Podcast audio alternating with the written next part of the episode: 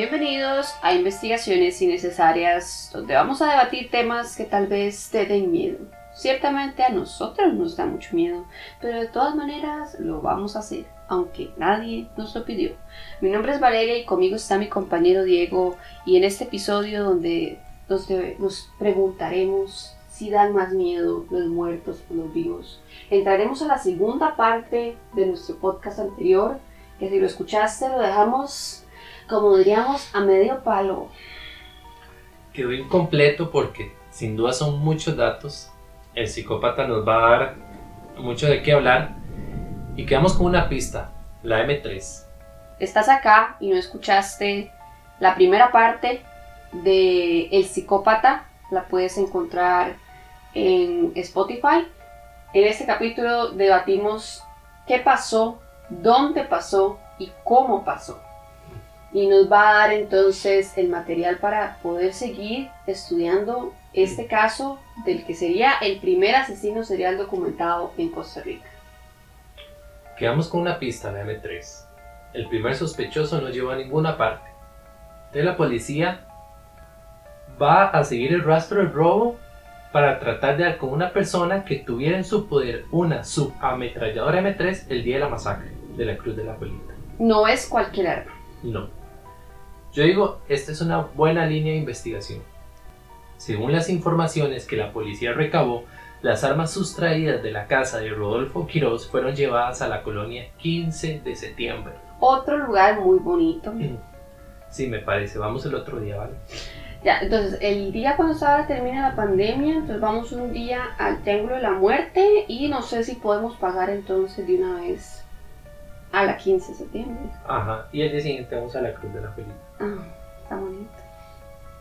La policía, continuando para el 8 de abril, va a saber que unas armas estaban siendo vendidas por José Luis Monje Sandí, apodado Tres Pelos. Mm, ya usted es sospechoso. Sí. Si usted vende armas, ya número uno, ya usted, si vende armas, más usted es una pinta. Y, con este Y, y si sobrenombre- le dicen tres pelos como Homero Simpson, digamos, eh, creo que es muy fácil para la policía sospechar. decir, "Ujú, ujú, venga para acá, vamos a indagarlo. Hay que seguirle. Según la información que tiene la policía, estas armas eran una M16, una M3 y otra de la cual no tenían datos. Tenemos la M3 entonces. Sí, ahí está.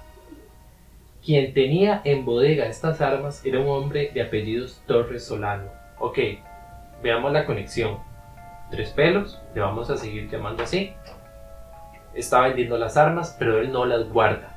Él tiene un tipo, digamos que es el bodeguero, que es el que cuida las cosas. Área muy organizada.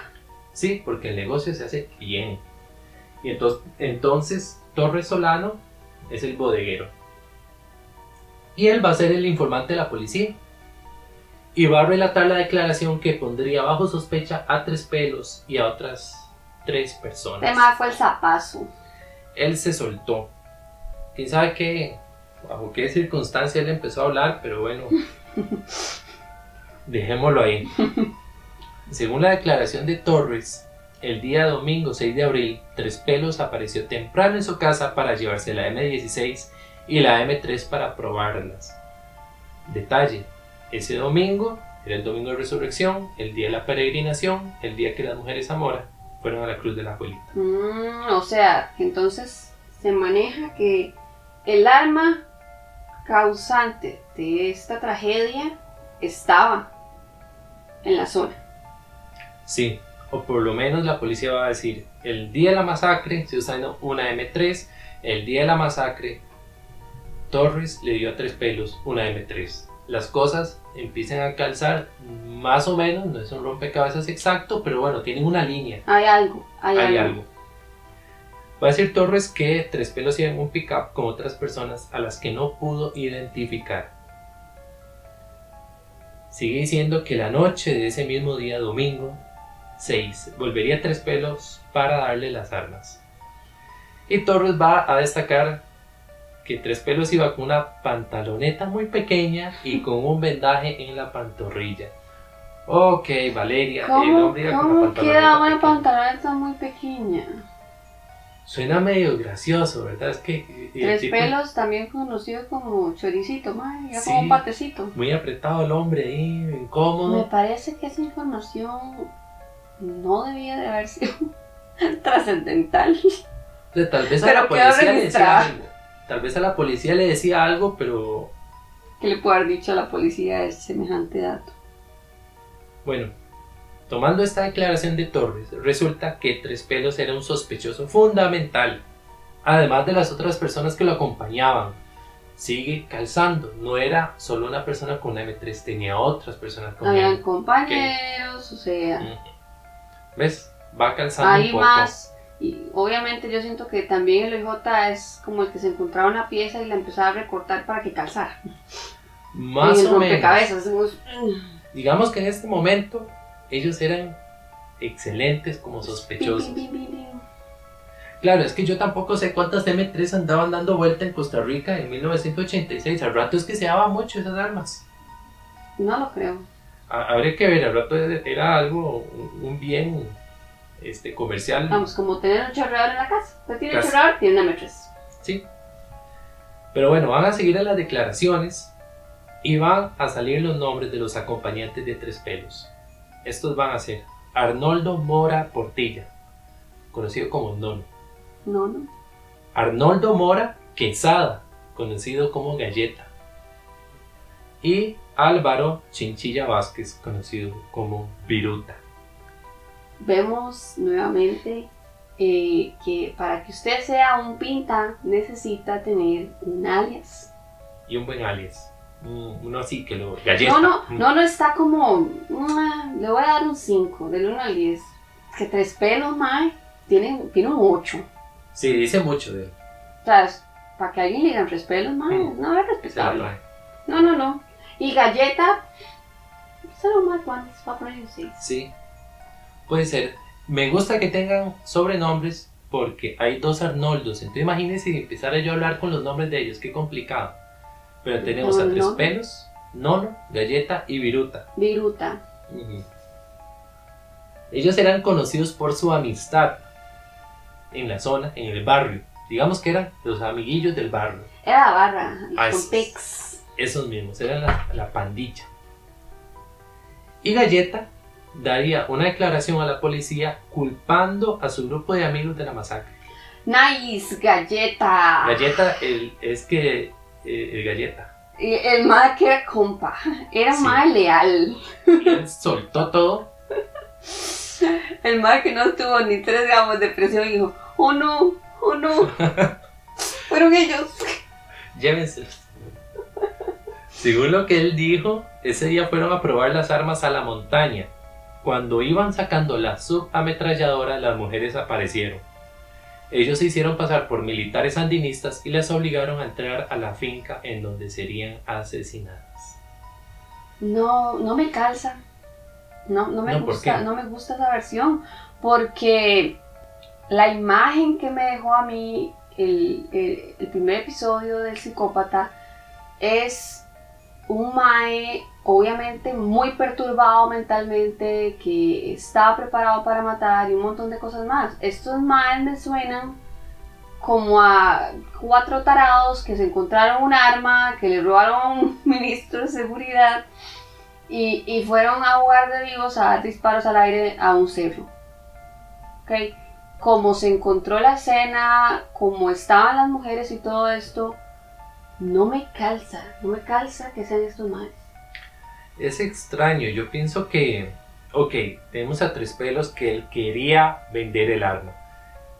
Digamos que él era una persona normal, una persona normal dedicada al comercio ilícito, pero comercio al fin y al cabo. Me vendía y compraba eso. Entonces él dice, ok, ay, sacamos la pistola y estas muchachas están aquí y matémoslas. O sea, no calza. No, O sea, en- digamos que yo fuera tres pelos, ¿verdad?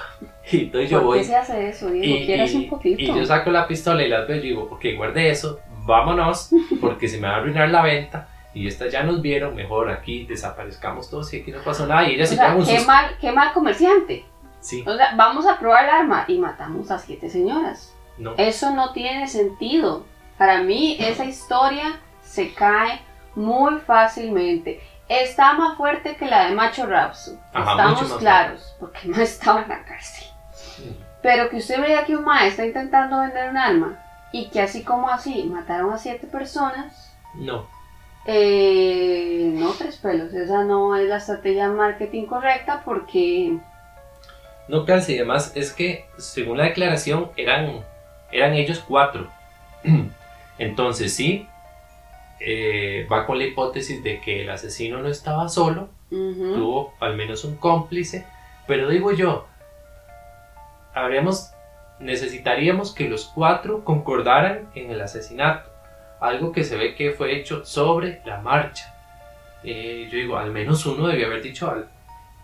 a como estaban los cuerpos de estas mujeres, evidentemente existía una, una conexión, una especie de conexión co- del asesino, el psicópata como tal, con, con la persona que estuviese ese día. Estaban de acuerdo en, en lo que estaban haciendo. Exactamente, más sabían lo que estaban haciendo. Entonces, estos cuatro compas, ma, honestamente yo estoy dudando de galleta, ma, qué mal compa galleta. Sí, no, él ahí, ahí habló, pero la historia de ellos va a ser muy interesante. La policía, cuatro meses después de los eventos, ya estaría convencida de ellos y los iría a buscar. Pero el destino los había encontrado a dos. A dos de estos personajes ya los había encontrado. En primer lugar, Viruta.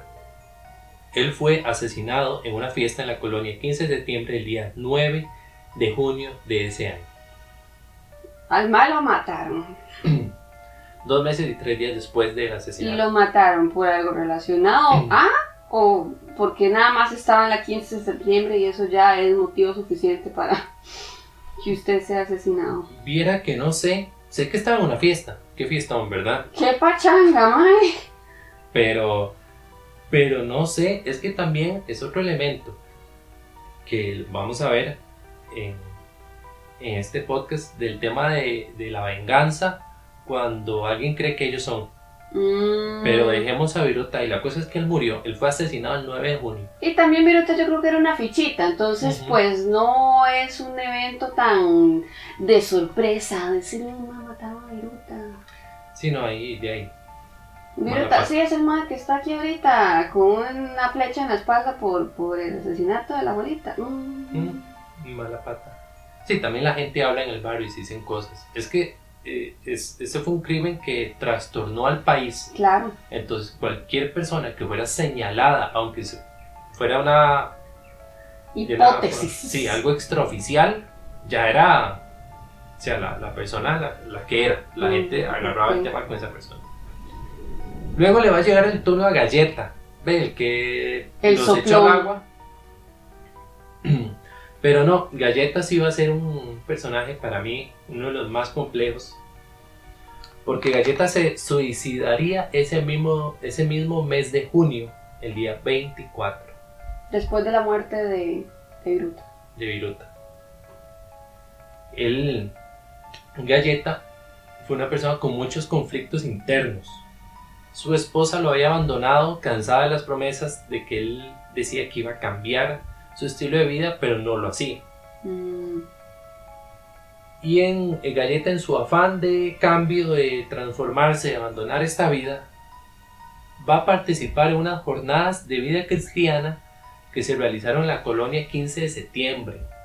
Y aquí vamos a encontrar un testimonio sumamente interesante por parte de Jorge Espinosa, quien fue el guitarrista de estas jornadas. Él dijo que Galleta le comentó, y cito textualmente, Jorge, aquí me siento bien, pero apenas salgo, ahí están, en la calle, me cuesta salir de esto.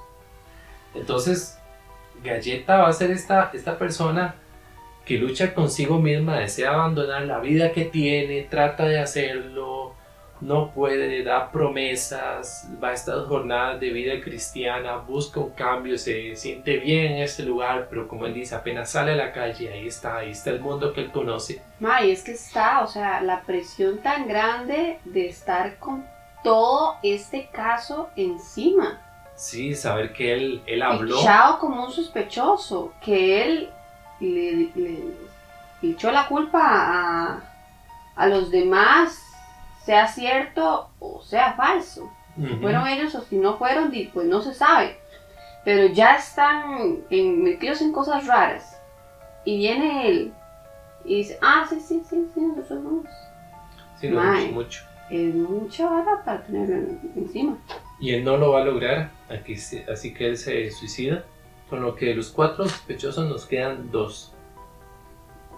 Tres pelos y Nono. Pero también van a surgir problemas con respecto a las declaraciones.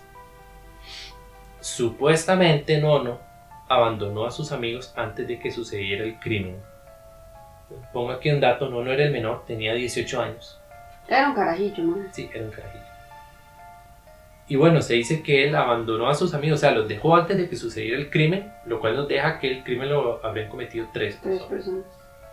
Y que no, no andaba eh, en la calle ese domingo 6 de abril en la noche y se encontraría con Viruta, quien le confesaría lo sucedido y le diría que fue Galleta quien disparó a lo loco. Aquí Voy a mencionar Mm, que en, en Costa Rica la expresión a lo loco es cuando una persona hace algo como sin pensar, como en, Sí. en el momento, sin, sin premeditación, sin, sin saber qué se hace, así a lo loco. Y Y eso no calza con la historia. no calza, o sea, él que les disparó, no disparó a lo loco. No. No si lo hizo. recordamos de nuestro primer podcast, las heridas eran certeras y en el mismo lugar en todas las mujeres. Sí. Esta declaración nos deja mucho que pensar porque más bien que, culparlos nos muestra que había como una especie de invento. O sea, los disparos no fueron a lo loco. Aquí ya hay una disonancia muy clara entre el hecho y lo que se dice. Creo que esto va a ser determinante, el hecho de que eh, las declaraciones de esta gente va a estar completamente fuera de, la realidad que- que estaban pasando. Es decir, Sí. que dispararon a lo loco y las, seis pers- las siete personas perdón, tenían un disparo en el mismo lugar, Ah, es irreal. Ok, insistimos. Los disparos fueron precisos, dirigidos al tallo cerebral con el único objetivo de asesinar. A este tipo de disparos se le conoce como ejecución tipo guerrilla. Mm, Eh, un guerrillero así no dispara a lo loco y hasta donde yo sé, en Galleta no era de esos. También varios vecinos de la colonia 15 de septiembre afirmaron ver a dos de los sospechosos durante el día en el barrio lo cual también son mm, declaraciones que los ubican en una zona diferente al lugar del crimen. Y otro elemento que me parece interesante, aunque un poco rebuscado, es que dos días después del crimen, eh, el OIJ estaba haciendo unos trabajos ahí en San José. Va a recibir la información de que Tres Pelos se encontraba en la calle 12 de San José en una tienda con una niña de dos años de edad en sus brazos. Ok, Tres Pelos era conocido, ¿verdad? Entonces, aunque acaban de pasar dos días después de los asesinatos, eh, si la policía sabe que Tres Pelos anda como por aquí, digamos, lo saben por, por simple información que se cruzan. Esa información va a quedar ahí. ¿Qué es lo que pasa? Que después la policía va a decir, ok, Tres Pelos estaba el, dos días después del asesinato en San José, en, en plena calle, tranquilo, con una niña de dos años de edad en sus brazos, en una tienda. Ese comportamiento no calza con el de un hombre que hace apenas dos días cometió un asesinato múltiple y que se dio a conocer a todo el público. O sea, lo normal, supuestamente, es que él estuviera escondido, no dejándose ver de esa manera. Aparte que ya era un evento mediático impresionante, porque ya Ajá. se habían encontrado los cuerpos, ya se estaba en la búsqueda de un sospechoso. Si usted andaba vendiendo un alma y mató a siete personas en la venta, Ajá.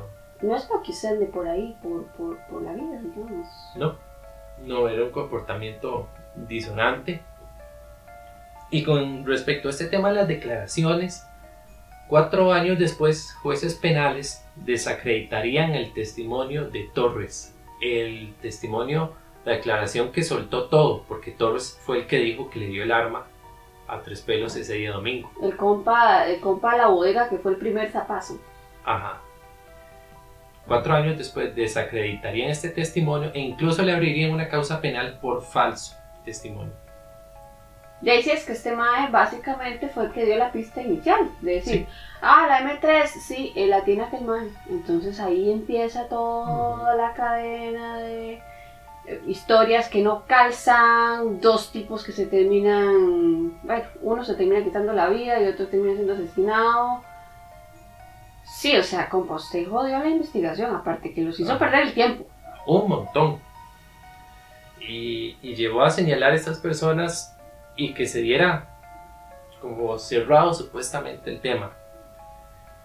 Con estos datos llegamos a que los principales sospechosos no cometieron el crimen o por lo menos no existe una base real a partir de la cual señalarlos como autores de la masacre.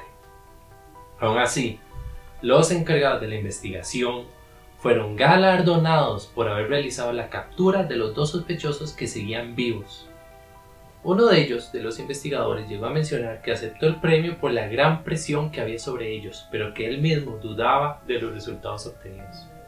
Y madre, cuando ya el investigador es, "Te gracias por esto, pura vida más, una foto, una foto. Pero lo sospecho, Y no. más como, realmente esto no está tan, tan, tan, tan amarrado como, como Sí, podría no. estarlo. El rompecabezas no está ni tan bien. Y para rematar la debilidad de las conclusiones del OIJ, en febrero de 1991, el FBI daría los resultados de la comparación balística entre los casquillos encontrados en la escena del crimen y casquillos de la M3 que pertenecía a Rodolfo Quirós, los cuales obtuvieron de la finca en Heredia, que era propiedad de donde practicaba tiro y los datos no coincidían. No eran los mismos. O sea, la pistola que robaron del exministro no era la misma M3 que se utilizó en el asesinato. No, no eran la Y misma. curioso que muy bien tenían que mandar ahora al FBI. Y el FBI estaba ocupado porque vean que duró 5 años. Estaban ocupados, yo creo que, es que siempre todo mundo les, les mandan cosas y, y los otros de "Y no, 4 años de espera. Espérense. Mae, justicia pronta y cumplida. Muy bien. Entonces la línea del arma se corta. De verdad que, que quedamos como Y al vuelven a quedar, mae, en nada. como las vacas. Como las vacas viendo el potrero y haciendo mo. Oh, de ahí, mae. Mae, y estos pobres, mae, bueno, pobres no, ¿verdad? Pobres no, porque eran fichitas. Sí, no. Pero cargaron con esa vara. De que Sí. ellos fueron los, los, los, los, los asesinos. Sí, ya vamos a ver lo que pasó con Nono y Tres Pelos. Como un último detalle de lo del FBI, solo va a quedar un dato importante que va a ser muy destacable en el futuro. Y es que en los casquillos que se encontraron en la cruz de la abuelita, ellos iban a tener una característica. La van a llamar la huella digital del psicópata. Resulta que la base de la munición tenía marcada una media luna que dejaba el percutor del arma. Y esa característica, esa media luna, va a volver a aparecer. Va a ser como algo que el arma deja en, en el casquillo automáticamente o de Sí, manera... con el disparo lo va a dejar ahí. Ah, ok. Y entonces los próximos eh, crímenes, Va a conectarse a por esa media luna. sí. Mm, Destaco que la M3 de tres pelos no se sabe qué se hizo. Muy bien. Se perdió en el mundo, eh, como que se vendió a alguien, no sé. Qué dicha. Ahí quedó, pero bueno, ellos no eran. No había elementos para culparlos. Años de investigación. Sí. Han pasado cinco años desde la masacre. Esos cinco años han pasado más cosas que no hemos mencionado. Y estamos eh, como igual. Pero hablemos de tres pelos. Hablemos de los culpables sobrevivientes. Tres pelos fue sentenciado a 195 años de prisión por siete homicidios y, dio- y dos violaciones en abril de 1989. Ok, igual Tres Pelos sí se tuvo que enfrentar a la ley. Pero el fallo quedó sin efecto cuando en 1990 la sala de casación pide un nuevo debate. En 1991 otro tribunal absolvería Tres Pelos Y casación volvería a pedir un nuevo juicio. Como que van ahí. Y Tres Pelos estaba a la espera del nuevo juicio cuando el día 26 de febrero de 1995 fue asesinado San Rafael, abajo desamparados en la urbanización Bilbao. Mm. El tercer sospechoso es asesinado. Ya parece como algo con que la muerte sigue a los sospechosos, ¿verdad? Y va a surgir aquí un personaje eh, de intriga y misterio que a mí me vuela la cabeza.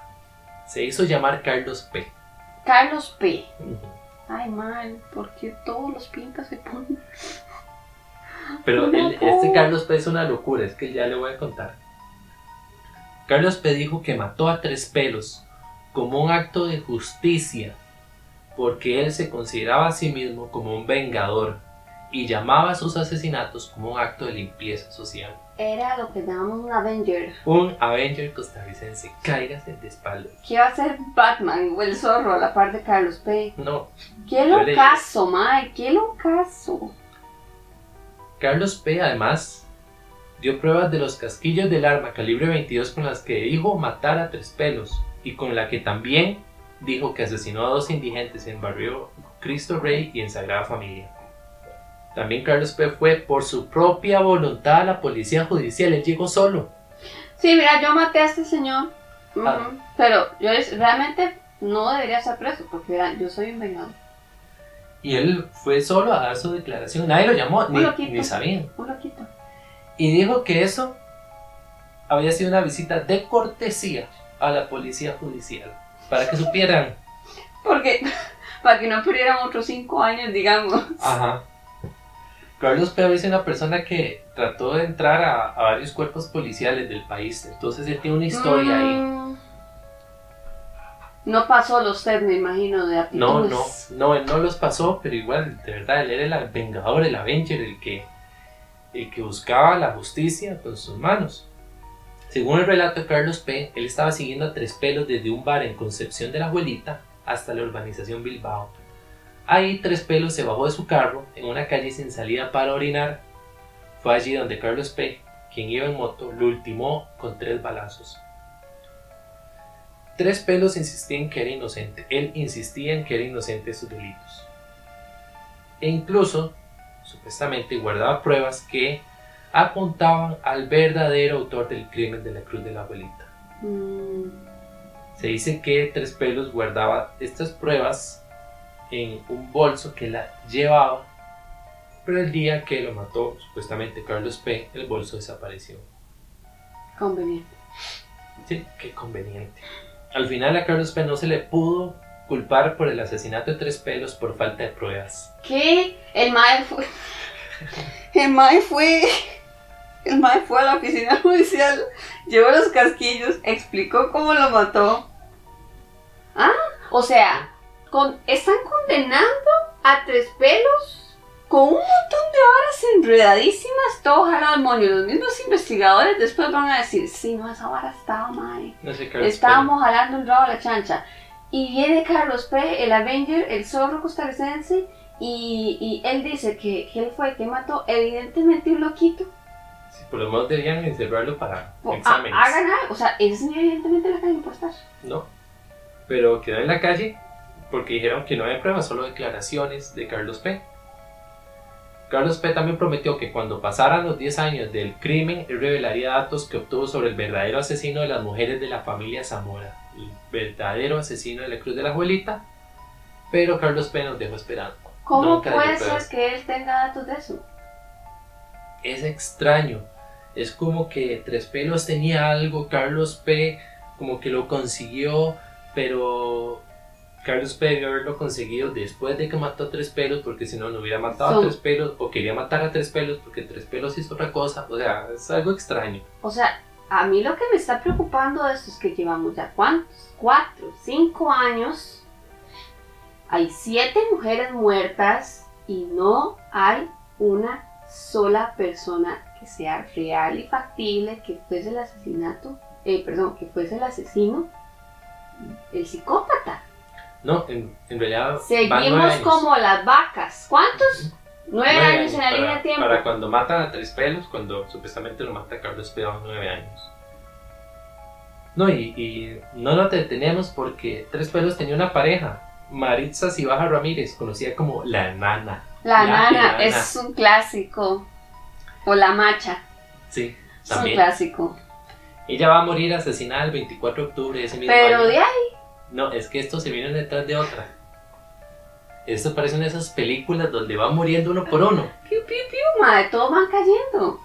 Y lo más tétrico es que yo en serio no creo que esta gente tenga relación directa con el, con, con el asesinato No, yo creo que al rato puede ser que alguno tuviera información, pero igual No, no veo, no veo un- una goma para amarrar a esta gente a, a- a la- al psicópata. no está muy en el aire. Cuando se pregunten por qué estamos haciendo varias partes de este podcast, vean nada más el desmadre que pasó con esta historia. Son Vamos por el, primer, por el primer evento. y solo vamos con el primer evento. No, esto, es Esto se, se descontrol. descontroló, o sea, todo, todo, digamos, eh, el OIJ, me imagino Fuerza Pública, el gobierno, todo fue un descontrol total. La gente que estuvo involucrada, que fueron señalados como posibles culpables, el descontrol total también. Y el hecho de que como ya estaban investigados posiblemente sus actividades ilícitas, entonces Ajá.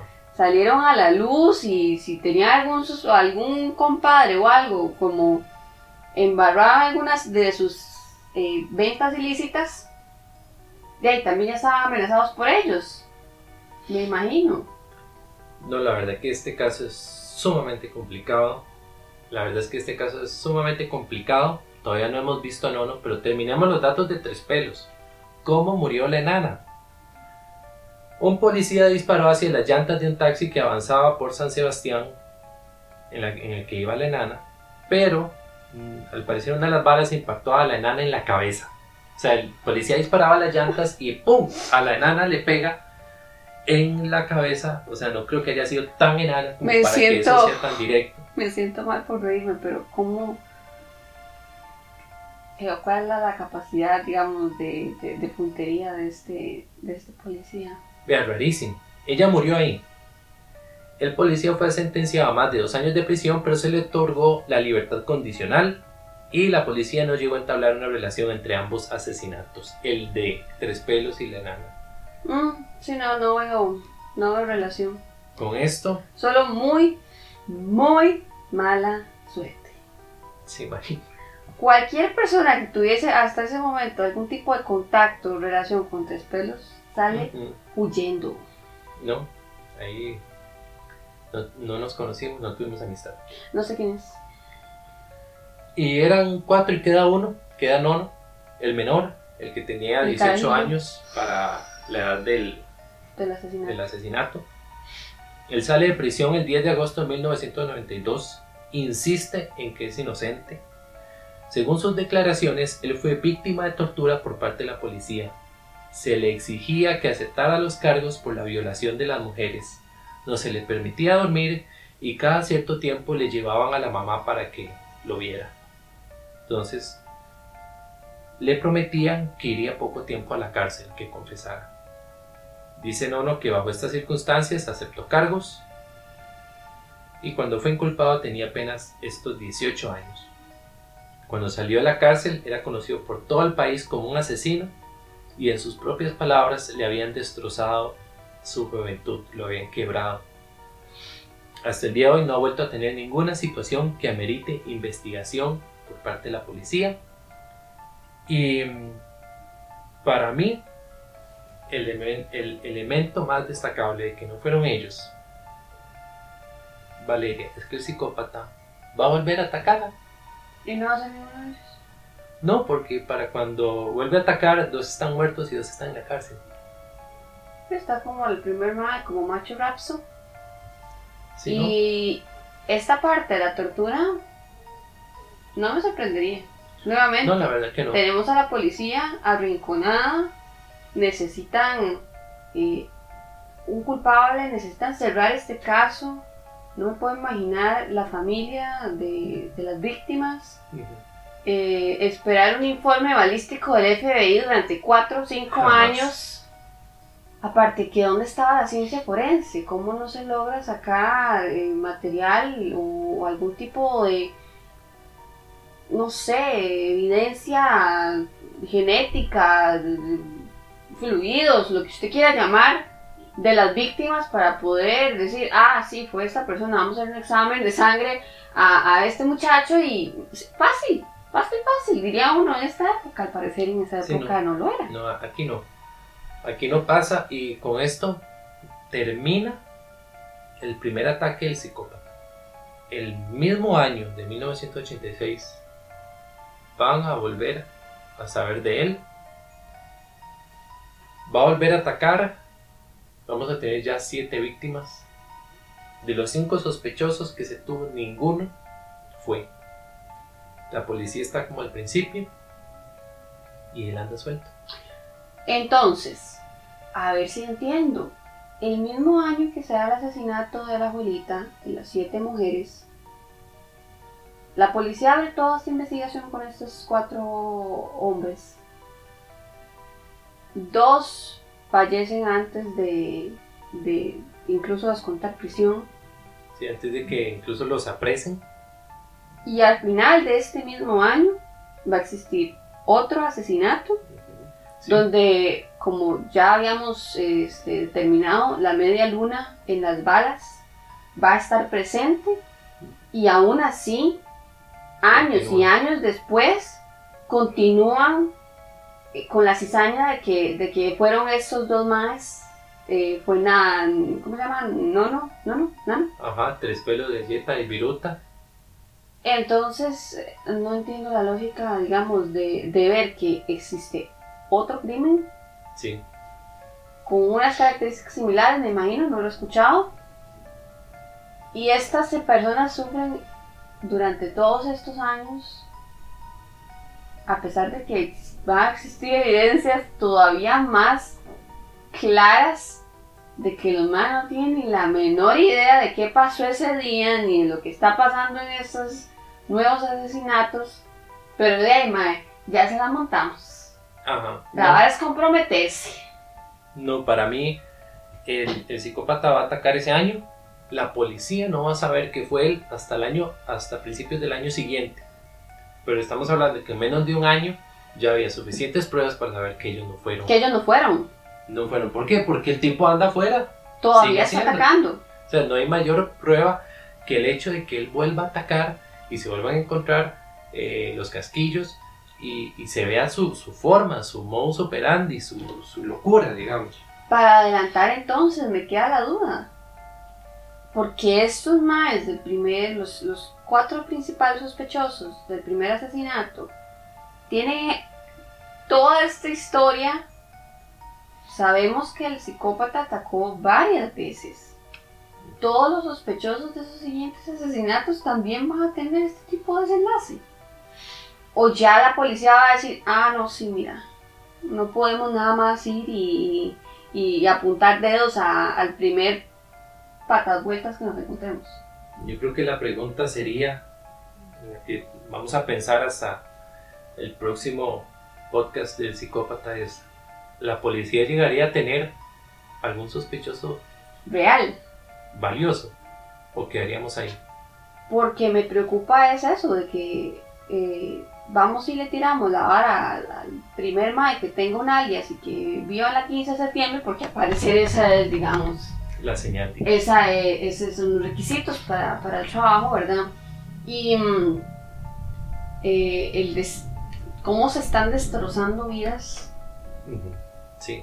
porque eh, son seres humanos, al final de cuentas. Con familia. O sea, son personas con familia, son personas que todo el mundo las terminó conociendo y quedaron marcadas por siempre y sus familias quedaron marcadas por siempre por una pésima investigación judicial, Sin duda. por una persecución muy, muy, muy viciada. O sea, porque era, usted va a hacer y punto. Qué pelada trauma Sí, no, de la se- policía y de los Se fueron en todas. Y, y yo quiero aprovechar para que decir esto, ¿verdad? Las pruebas no apuntaron a ellos. No estoy Nunca. diciendo que ellos no hayan cometido ningún crimen, No, no, no eran Santa Palomas, en eso estamos claros. pero para este caso no hay de dónde agarrar eh, pruebas para el argumento de que ellos fueron. Aparte de que todos decían versiones diferentes, uno, uno, dos no estuvieron presentes en, Ujú. en el acto como tal, uno decía que el otro había contado que, que dispararon como loco, eh, las armas, el, el arma M3 que era con lo que los ligaron inicialmente, no era la misma. Entonces, evidentemente estos más nunca tuvieron nada que ver con este asesinato. Si hicieron otras cosillas, ¿verdad? Si ya eran unas fichitas, ya sabíamos que Tres Pelos comerciaba, era un comerciante de lo ilícito, ok. Pero venir y sentenciarlo a ciento y pico años de prisión por el asesinato de siete mujeres. Y el hecho de que el MAE hasta el final de sus días se mantuvo firme en decir yo no lo hice, Sí. nos da, pues para mí, una muestra de, de- de lo tan, tan, tan complicado que puede ser el civismo. súper complicado. Nos quedan temas. Para mí queda en el aire Carlos P. De verdad, Para Carlos esta, el Vengador. esta figura me alucina. El, el- quién él es, cómo se define. En que nada más va a una visita de cortesía del Poder Judicial y cuenta todo. No, es que es una locura. Para mí queda en el aire si verdad Tres Pelos llegó a tener pruebas del verdadero asesino. ¿Cómo? ¿Y cómo? ¿Cómo? Y es que nosotros lo vemos así, pero las redes de información que podían haber atrás eran muy grandes. Él, él tenía contactos, evidentemente, Tres Pelos tenía contactos, ya que él vendía armas y me imagino que él mismo, para intentar limpiar su nombre, puede ser incluso, eh, pues comenzó a mover sus contactos, a buscar ayuda, a, a este, y, y- y ver cómo se quitaba esta situación de encima. La- lamentablemente murió antes de poder quitarse algo, este estigma de encima. De o de tener información concreta, aunque también, ¿te imaginas que este madre había salido ahí después de todo este desmadre? ¿Cuántos? ¿Nueve años después? Con información, madre, la policía tendría que bajar la cabeza de una manera porque es como... eh. Hay otra posible línea y es que llegó, ok, Tres Pelos tenía información, digamos que la tenía, está bien. Carlos P tiene información, digamos que la tenía, pero no la revelan. Yo digo, ¿a qué le tenían miedo? ¿Qué ¿O a quién? pasó? O sea, ¿Quién era esa persona que ellos supuestamente sabían, pero todavía no se atrevían? ¿qué poder tenía esa persona? Que No para sé. que usted tenga miedos, ¿qué tiene que ser? O, o- Porque Carlos P nos dejó en el aire con esa promesa de la información. aquí estamos esperando. ¿sí? si está escuchando, de ahí.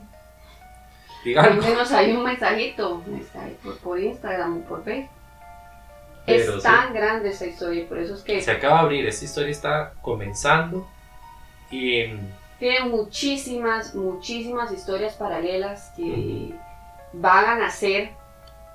Como podemos ver en este episodio 2, ni siquiera tratamos un nuevo golpe del psicópata. Seguimos encerrados con el primero y todas las repercusiones que tuvo el primer asesinato que lleva a cabo el psicópata. Cómo acabó con la vida no solo de estas siete mujeres y, y su familia, sino con los cuatro eh, cómplices que se asumen son, porque se ocupa, se ocupan nombres, entonces Sí. ustedes van y se les, o sea, se les arruinó la vida completamente por culpa de esa situación. Y el psicópata sigue suelto, psicópata sigue siendo un misterio y va a volver a atacar. va a volver a atacar y la próxima vez nos encontraremos de nuevo en el Triángulo de la Muerte. Lindo lugar. Lindo lugar.